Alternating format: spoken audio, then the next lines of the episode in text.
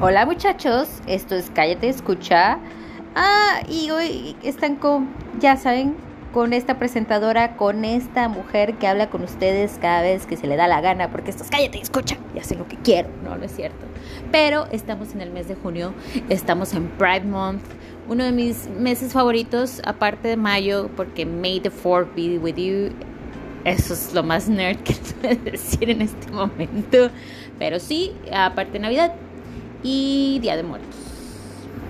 Así que voy a juntar una de mis, de mis, de mis temporadas favoritas con otra. mi Spooky Wookie Season sigue abierta, aunque ya no ha habido mucho contenido de eso, pero también los dejo descansar. Y pues que tenga que ver con mi hermoso y precioso Canadá, Parece que voy a ir al Pride, el desfile del Pride. Esperemos, no me he sentido muy bien, me he sentido rara, espero no enfermarme.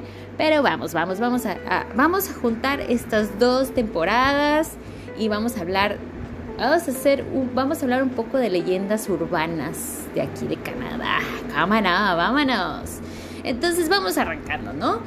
Como todo mundo sabe, Canadá es un país con gente amigable, se dice, se cuenta. La verdad, sí, la gente es amable. Yo me he topado con gente muy amable, la verdad, y con gente muy desagradable. Es, hay de todo. Es como en México van los extranjeros. ¡Ay, qué gente tan calurosa y bonachona! ¡Ay, no manches! Súper lindos todos. Me trataron súper bien, no mames. Está en Tulum. Este, de ahí nos fuimos a, a, a buscar aguarrás, güey y nos metimos peyote, me encontré a mí misma, güey. No, no, no. Una hermosura de gente, súper calientes, o sea, súper warm people, este, o sea, súper friendly, easy going, ya sabes, chatty people, ya se la saben, ¿no? Nosotros somos, digamos que el Canadá es el México del Norte, así le llamo. Hay de todo, pero creo que hay más gente amable que gente terrible.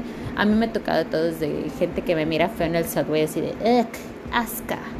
O sea, esta pinche morra viene con su uniforme de pintora. Asco, güey. Qué asco y qué naca, güey. No dicen naca, pero por ahí va, ¿no? y pues hay lugares con una belleza sin igual en sus paisajes, lo que hace ser uno de los destinos turísticos preferidos en el mundo. Mm, igual que México, ¿verdad? Sin embargo, este país moderno y vanguardista también es reconocido por un ser dueño de historias y leyendas fascinantes. Así que a continuación hablaremos de cinco, sí, cinco, mi top five leyendas urbanas escalofriantes que le dicen el gigante de Norteamérica. No el gigante de América, que esa es la otra banda de Lupe Esparza, aparte de Bronco. Así que vamos a hablar de leyendas urbanas porque estamos en Spooky Spooky Season en, en, el en el momento de junio, en el Pride Month. Vamos a contarlo porque estamos en el Pride Month y estamos en Canadá, así que vamos hablando de Canadá y, vamos a hacer un pinche mezcolanza acá de Pride Month. Celebrando, porque estoy celebrando el Pride Month. Para mí, hablar de cosas raras y spooky eh, y esotéricas y acá me da, me llena el corazón de calor, ¿saben? Es como que me hace feliz. Así que vamos a hablar de esto. Y vamos a empezar con la maldición de Oak 太懒 Esta isla de apenas 57 hectáreas eh, se encuentra ubicada en el condado Lunenburg, en el litoral de Nueva Escocia. Dentro de la isla se halla el llamado Pozo del Tesoro, que a su vez está rodeado de una macabra leyenda. Sí, ajá, siete personas deben morir para poder encontrar la fortuna oculta en sus profundidades. Hasta el momento se han conocido seis muertes, falta la séptima. Esperemos que alguien muera pronto para que ese pinche tesoro resurja, ¿verdad? Cuando es como que dicen, ¿cuánta gente tiene que morir para que esto deje de pasar? Pues siete, ¿no?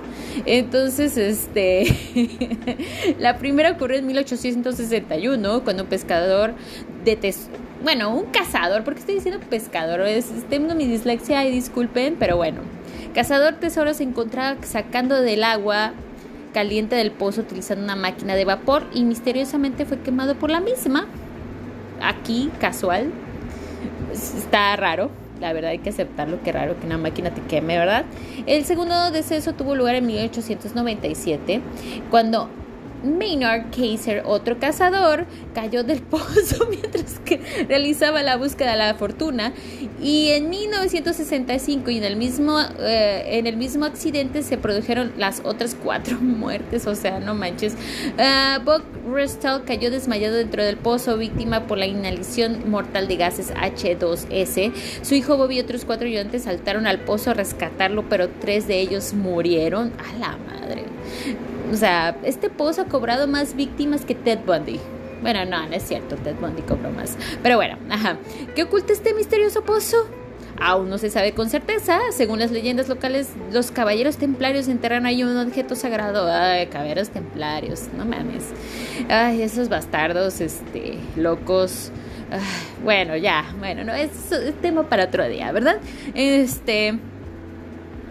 También se especula que hay un tesoro escondido por, por, los conquistadores españoles. Los manuscritos originales de la obra de William Shakespeare y las tablas de los diez mandamientos también fueron parte de las especulaciones. Eso ya es, eso ya es este, irse aquí a, hacer hipótesis muy locas. caballeros templarios. Falta que digan que está el Santo Grial y también digan que está este Cristo ahí abajo este, esperando por la séptima muerte. Ay, Dios mío. Bueno. Sigamos, sigamos, sigamos. Bueno, la, segunda leyenda es John Teaser, el barco fantasma. Cuenta la historia que el John Teaser era un buque que se dedicaba a cazar barcos mercantes durante la Guerra de Independencia angloamericana con el fin de atacarlos. En 1813, un navío británico de guerra, el HMS Hughes, se encontró, en el, se encontró con el John Teaser y se enfiló hacia el barco para darle caza. Iban armados con 74 cañones de la Royal Navy británica durante esta primera persecución. El buque, el buque pirata logró escaparse, sin embargo, días más tarde fue localizado de nuevo, pero ya el HMS Hughes no estaba solo, sino que se habían unido más embarcaciones a su causa. Lograron acorralar a los, los corsarios cerca de la bahía de Mahon. Al verse acorralado y sin escapatoria, el capitán del buque decidió prender fuego al almacén de pólvora de la embarcación haciendo que explotara en cientos de pedazos, aplicó, si no es contigo, no será con ninguno. Y nadie va, este se va a conocer como el día que casi atraparon al capitán de la tripulación. Así que dijo, pues nada, no me voy con ninguno, ni con limón ni, con sandía. Yo me voy solo. Gracias, con permiso yo me puedo matar solo, ¿no? casi, casi toda la, tripulación falleció como se hubiera esperado, ¿no? Uno que otro me imagino que sobrevivió. Algunos sí pudieron saltar al mar, lo hicieron mutilados, o sea, los sobrevivientes fueron arrestados y llevados a un campo de prisioneros. Un año después de la tragedia, un barco en llamas fue divisado en la bahía de Mahón. Los testigos presentes declararon que el barco se enfiló hacia la tierra firme y desapareció antes de tocar tierra. Aún, aún hoy en día hay quienes afirman que ver la figura del John Teaser acercándose a tierra firme mientras escuchan los gritos lamentos de sus tripulantes. ¡Creepy! El tren fantasma de St. Louis. Cuenta la leyenda que en la provincia de bueno. Odio estos putos nombres. Ay, perdónenme, gente india, disculpen, estoy destrozando sus, sus nombres, pero lo voy a intentar de nuevo. Saskatchewan. Salió mejor. Hace muchos años falleció un maquinista de forma violenta mientras trabajaba en la construcción del recorrido del tren. Según la fábula, un tren lo atropelló y le cortó la cabeza. Casual. Algunos pobladores locales aseguran haber visto una luz espectral en las vías del tren. Mientras unos dicen que son las luces normales de los trenes, ajá, otros asocian esta luz con la linterna del maquinista, asegurando que se pasea por las noches buscando su cabeza. Pues amigo, date cuenta que pues ya la perdiste y se la llevaron los forenses y pues amigo, pues búscala la, ahí en sala forense cuando debiste. Qué mal pedo andar toda la eternidad buscando tu cabeza, amigo, date cuenta que eso is not that it. O sea, por favor, no lo hagas. Por favor, avanza. Véase la luz. Ok. Cuarta, la meseta prohibida. Suena como, como, no sé, como un libro de novela de Corintellado. Esa. Bueno, En el oeste canadiense se encuentra una meseta que los nativos locales han relacionado con hechos paranormales. Según cuenta la leyenda, en esta meseta los guerreros solían ocultar a sus familias para protegerlos en épocas de conflictos con otras tribus. Sin embargo, en una de esas ocasiones la familia de los guerreros desapareció. Invirtieron varios días en buscar a sus seres queridos, pero nunca los encontraron. Al final, al final de la búsqueda consiguieron un líquido rojo en las rocas y en la nieve, lo que asociaron con sangre, los aborígenes asumieron que los espíritus malignos devoraron a sus familias y nunca más volvieron a encontrar la meseta. Aún en día los nativos siguen asociando este espacio natural con el lugar de los espíritus malignos. Esta información la voy a, creo que vamos a, a ver un recuento de algunas de estas, vamos a regresar a algunas de estas leyendas, porque hay algunas que se me hacen que están muy cortas, porque lo estoy haciendo más corta, hay más información, pero vamos a darle más en algún futuro en este Spooky Wiki Season. Entonces, bueno, ¿cómo vamos? Y la quinta y última, la leyenda de la desaparición de Rose, la Tulip. Ah, ¿les gusta? Como dije, la Tulip. Cuenta la leyenda que Rose la Tulip era una hermosa chica a la que le gustaba el baile. Me suena como la chona. Este pedo, esto está empezando un poco como la chona, pero bueno. Este, pero la zona donde vivía en Quebec, la gente notaba mucho por el baile debido a sus creencias religiosas, tal era el aburrimiento que inundaba a la joven dama, que convenció a sus padres a organizar un baile en el pueblo. Sus padres aceptaron, pero la condición de que sería solo para medianoche, ya que se acercaba la cuaresma. La chica pasó toda la tarde bailando con los chicos jóvenes que la cortejaban. Ay, ya, perra traía traía ganado la morra. Bueno, muy bien ella. Nuestra amiga Tulip. Eh, cuando se acercaba al final de la fiesta, alguien tocó la puerta. El señor, la Tulip abrió y se encontró con un apuesto caballero que nunca antes había visto por el pueblo. El joven pidió permiso para pasar y se dirigió inmediatamente hacia Rose pidiéndole un baile, ya que está muy famosa por sus dotes de bailarina. La chica aceptó sin preguntar. Casual, sí, está guapo. ¿Qué onda? No hay pedo, tú baila conmigo, ajá. Eh, o sea, la morra dijo sí, gracias, ni siquiera le preguntó su nombre ni nada. A medianoche, cuando tocaba, tocaba finalizar el baile, desconocido le confesó a Rose que en realidad era satanés y se la llevó con él. Esta historia ha sido utilizada por los pobladores locales para advertir a las muchachas de la región los riesgos de bailar con extraños casual, ¿no? De, ah, viene el diablo y te voy a llevar morra porque estás bien guapa y pues bailaste conmigo. Ay, o sea, la gente de Quebec que, que ¿cómo quieren aterrizar a todo mundo? No bailes con extraños. Porque te va a cargar más bien, no te vayas a casas con, no te vayas a, con un extraño que no sabes ni qué pedo, más bien esa debe ser la moraleja, pero bueno, no bailar con extraños, pero bueno, así va la vida, ¿no? Y este fue eh, este pequeño break de estas cinco leyendas este, de aquí de Canadá. Y eh, les recomiendo eh, aquí la gente que está en Canadá, aquí en Toronto, dirían la gente de aquí, Toronto que hagan esos, esos paseos por casas embrujadas y lugares embrujadas de aquí de Canadá. Hay unos muy, muy buenos que la verdad se los recomiendo muchísimo. Em, siempre eh, hacen paseos. Hay uno en especial que estoy buscando que me dicen que es muy bueno para recomendarse a los muchachos. Em, lo estoy buscando. Se llama The Haunted Walk. Y es muy bueno. Eh, ellos te llevan a lugares populares donde se han desarrollado estas situaciones.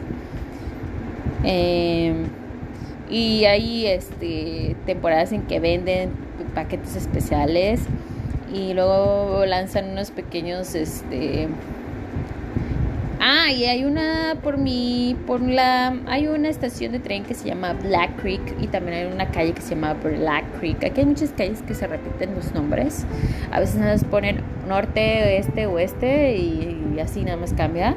Entonces, este, vamos a hablar de algunos de esos lugares que se están visitando en esta, en esta empresa o en esta compañía que se dedica a hacer estos Haunted Walks. Entonces, este, vamos a hablar de eso. Para la gente que está aquí en Canadá, se los recomiendo de un amigo que ya fue y la verdad dice que es una experiencia muy cool.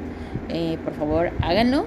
si tienen la oportunidad. Eh, y yo creo que es una chida oportunidad para, para conocer gente y yo creo que siempre es interesante hacer cosas interesantes y diferentes.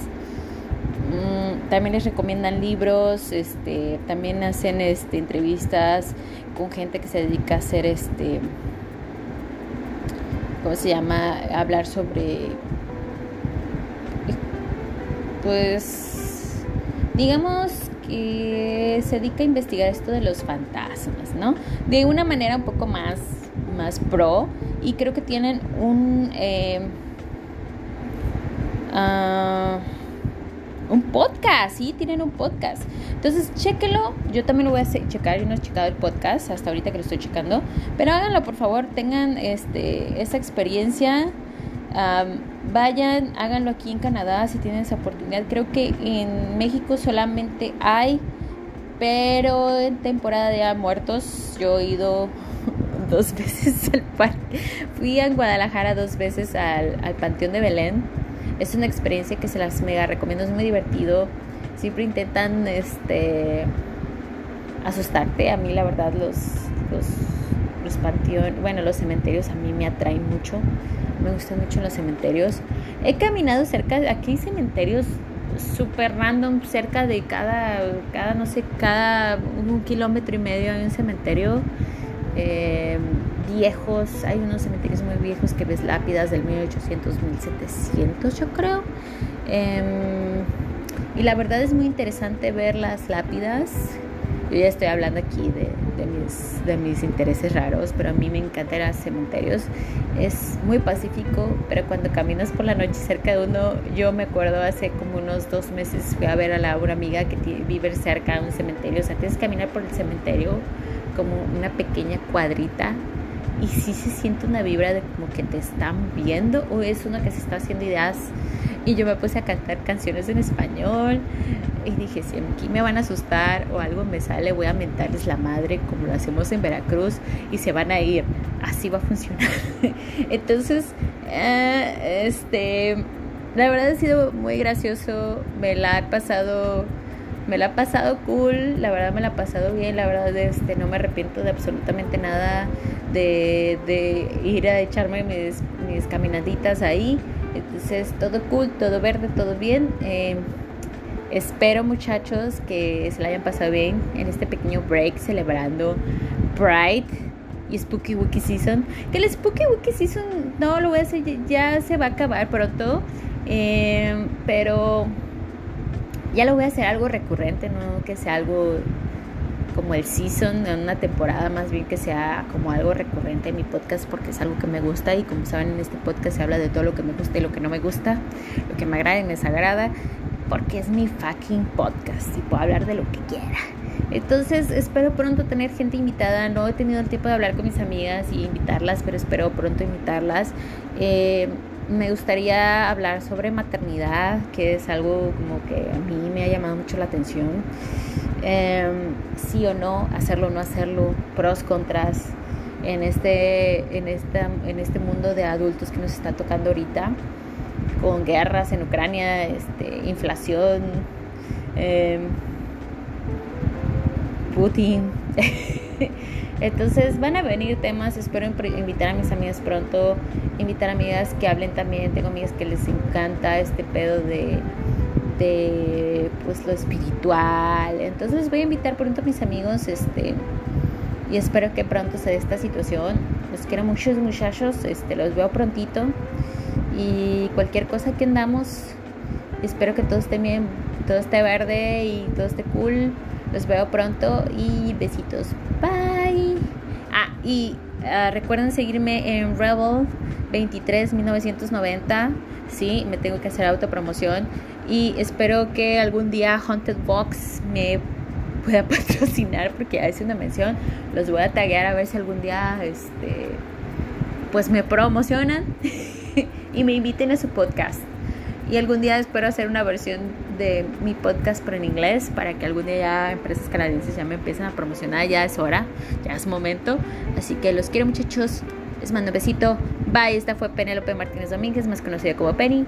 Síganme en Instagram y síganme en todos los lados. Los quiero. Mua. Bye.